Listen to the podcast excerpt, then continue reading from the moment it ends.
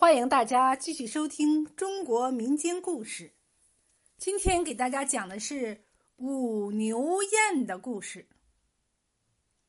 明朝万历年间，在华山的半山腰有一座西岳书院，远近闻名。这一年腊月，华山上忽降大雪，捕快马洛正在书院。向院长古凤坡学习一些字迹识别的学问。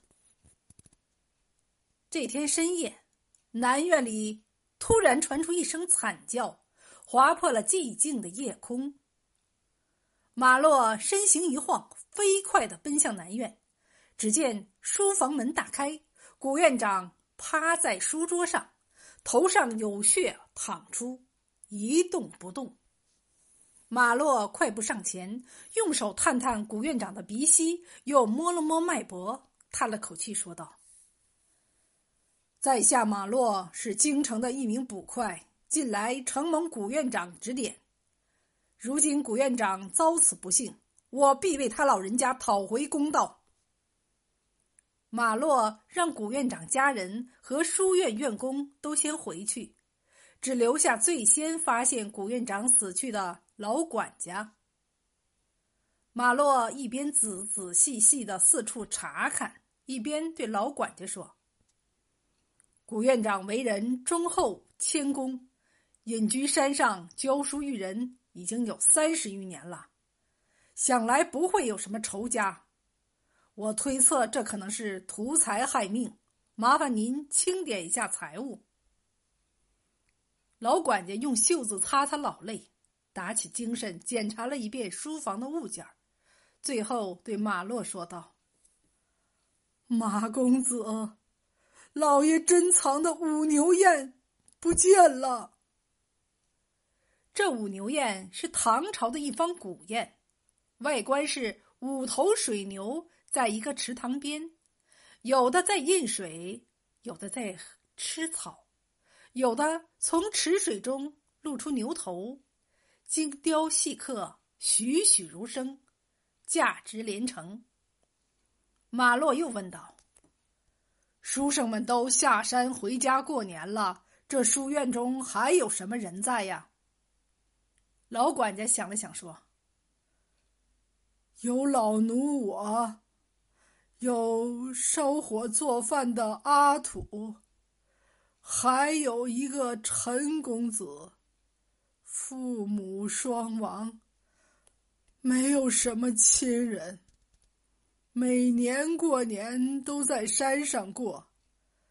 还有一个门房吴伯，这几天也准备要下山了。马洛又围着书房仔仔细细的看了一圈，点头说道。这场雪把凶手困在山上了，古院长刚刚遇害，而雪地上没有走出书院的脚印儿，那么凶手应该还在书院内。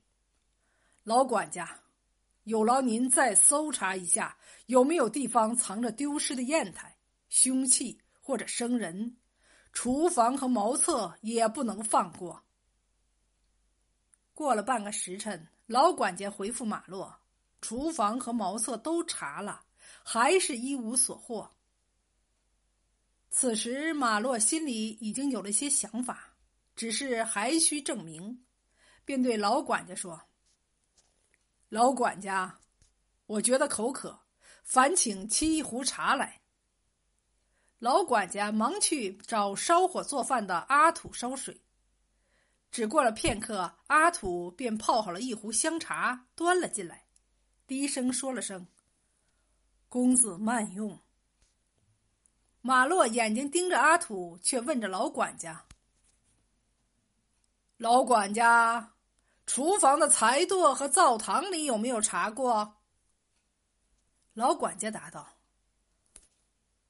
我已经仔仔细细看过了，没有藏东西。”